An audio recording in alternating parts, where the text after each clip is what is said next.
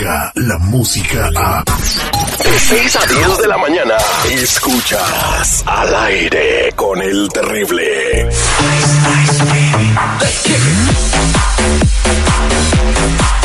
Estamos de regreso al aire con el terrible millón y pasadito con nuestra abogada de migración Nancy Guarderas de la Liga Defensora y mientras platicamos con ella, márcale de volada al 1-800-333-3676, 1-800-333-3676 y atención, si tienes un hijo o una hija ciudadana de los Estados Unidos, eh, pues ella te va a decir los tips para que ellos se puedan arreglar papeles.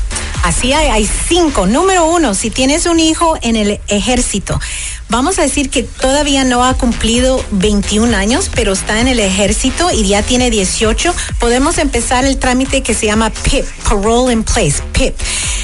Puedes obtener un permiso de trabajo y te dan como una entrada legal para que después, cuando ya cumpla los 21 años, van a poder arreglar adentro del país. Ese Ok, es número uno. Pero espérate que él solito se quiere enlistar en el ejército, no lo vayas a enlistar a fuerza. Oh, sí. Miguel, métete al ejército. Órale, chamaco. Unos La cachetadones. si no.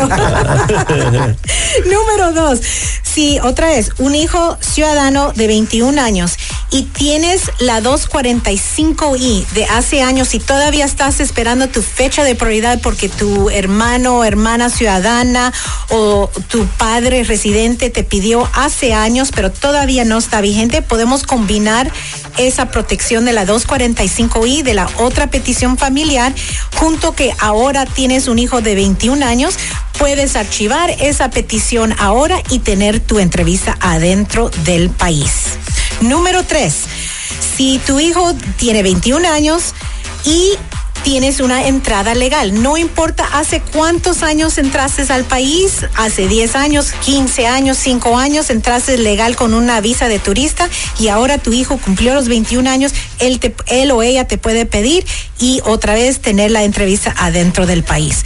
Número 4, si tienes el TPS y vives en el noveno o sexto circuito, el noveno circuito es Alaska, California, Hawaii, Idaho, Montana, Nevada, Oregon o Washington State, el estado de Washington, y en el sexto es Kentucky, Michigan, Ohio o Tennessee.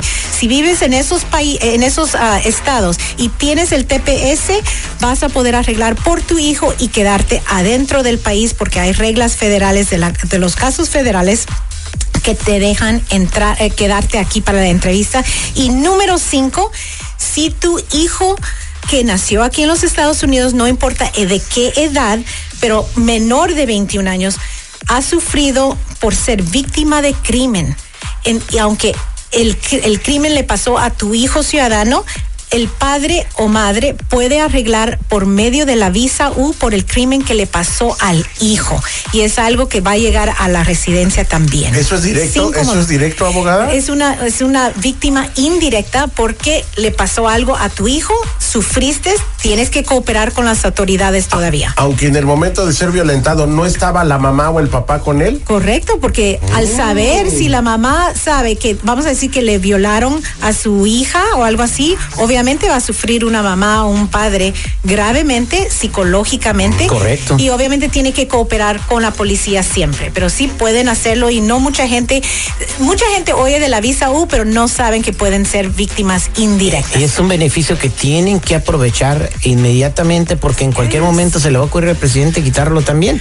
Porque está viendo, ah, por eso ellos se están metiendo, ay, vamos a tapar, anda tapando todo, pero mira, puede tapar mil hoyos, se puede poner un muro, nos metemos por abajo, ¿cuál es el problema? Está haciendo cumplir la justicia, Terry, no te enojes. No estoy haciendo cumplir nada. No, tú no, el presidente. El país siempre ha estado así y no es el único país donde hay inmigrantes, ¿eh? En todo el mundo hay. O sea, en España, en Francia, en todos lados. Pero es, cierto, mientras que tenemos las leyes, tenemos que pelear, archivar las aplicaciones si son elegibles, no se esperen lo que pueden hacer hoy, no se esperen para mañana, ¿verdad? Si, si no quisieran los inmigrantes, no se hubiera casado con la primera dama Melania Trump. Se la trajo por ser una modelo y de alto mérito se la trajo, ¿eh? Le dio una visa de.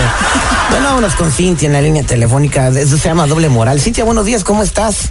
Ah, buenos días, ¿cómo les va? Al millón y pasadito, si tienes una pregunta en lo que pregunta Cintia, 1-800-333-3676. ¿Cuál es tu pregunta para Nancy? Eh, tengo una pregunta sobre la visa U. como, ¿qué es lo que tengo que hacer para agarrar la residencia? Ahorita ya estoy en el último año con la visa y luego, como en un año, me va a vencer el permiso del trabajo. Ah, perfecto. Sí, Cintia, ¿verdad? Cintia, am, ya puedes aplicar para la residencia. Les voy a recordar a todos, cuando ya tiene la visa U, te la dan por cuatro años, pero después de tres de esos cuatro años ya puedes aplicar para la residencia. Entonces no te no debes de esperarte hasta el cuarto año ya iniciar ese proceso, vas a tener que enseñar que desde el día que te dieron la visa U no has salido del país porque no puedes tener ah, un lapso de 90 días afuera del país y no no te dan permiso para salir, tienes que pedir permiso para reentrar, pero tenemos que probar eso. Número dos, que inmigración debe de usar su discreción para darte la residencia. Tenemos que enseñar que tienes un pasaporte, por ejemplo, y enseñar que todavía estás en el estatus de la visa U. No se dejen vencer esos, esas visas U antes de archivar la residencia, porque si no, pierden todo y ya no van a poder arreglar. Abogada, entonces, usted dice que la guisa se la dan a uno por sufrir un crimen cuando uno sufre da. Correcto, sí, a, a mí me robaron mi caguama y sufrí mucho da porque no tenía para comprar otra, entonces yo puedo calificar para la visa U. Ay, sí, C-3PO, neta, güey. por favor. Que, que robar es un crimen, ¿verdad? Sí. Y Es si me roban mi caguama, yo soy víctima de un crimen, ¿verdad? Sí. Entonces, y, y- y si yo no tomo mi caguama, yo sufro, ¿verdad? Pregunta, Ay. pregunta. ¿Hiciste reporte a la policía? No, pues cómo. Ah, Pues, por brother, eso, por ya eso vaya, es. Dios. Entonces, para la otra que me roben la caguama, le habla a la policía. Mejor no, pues déjalo así. sí, sí, No. pues, mientras no te vea la migra, no hay problema. Vámonos con Daniela en la línea telefónica 1-800-333-3676. 1-800-333-3676. Daniela, muy buenos días. ¿Cómo estás? Muy bien, al millón y pasadito. Te escucha la abogada Nancy. ¿Cuál es tu pregunta? Abogada, ah, yo tengo una tarjeta de residencia y ya se me va a vencer abril del 2020 para el próximo año. Ah, ¿Cuánto tiempo tengo que hacer yo para renovarlo? Ok, ah, ok, Daniela. So, se te vence cuándo? En abril, ¿verdad? Del 2020. Abril del otro año. Ah, ok. Número uno, debes de archivarlo lo, lo- a los seis meses antes que se te vaya a vencer. Mucha gente se espera, pero ahorita inmigración se está tardando muchísimo para procesar todas las aplicaciones. Entonces, pero al mismo tiempo no lo puedes hacer antes de los seis meses. Entonces, a los seis meses vas a archivar esa renovación. Pero es muy posible que vayan a tardar hasta un año para darte la tarjeta. Ellos te van a mandar un recibo y te van a dar una extensión de un año y eso te va a extender el las vas a poder viajar, poder enseñarle al Social Security lo que sea. Pero si se acerca a un año y no has recibido la nueva tarjeta, vas a tener que hacer un- una cita con inmigración para que te puedan estampar el pasaporte para extender el año, porque a veces se, se tardan más del año, pero sí vas a poder seis meses antes, ¿ok, Daniela?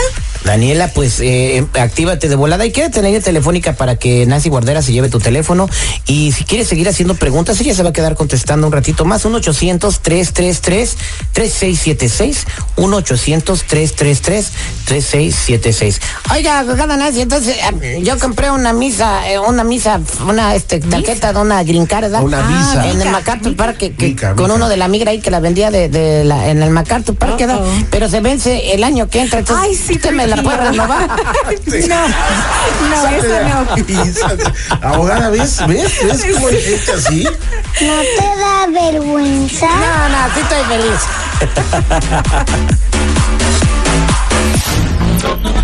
Descarga la música a. Escuchas al aire con el terrible. De 6 a 10 de la mañana.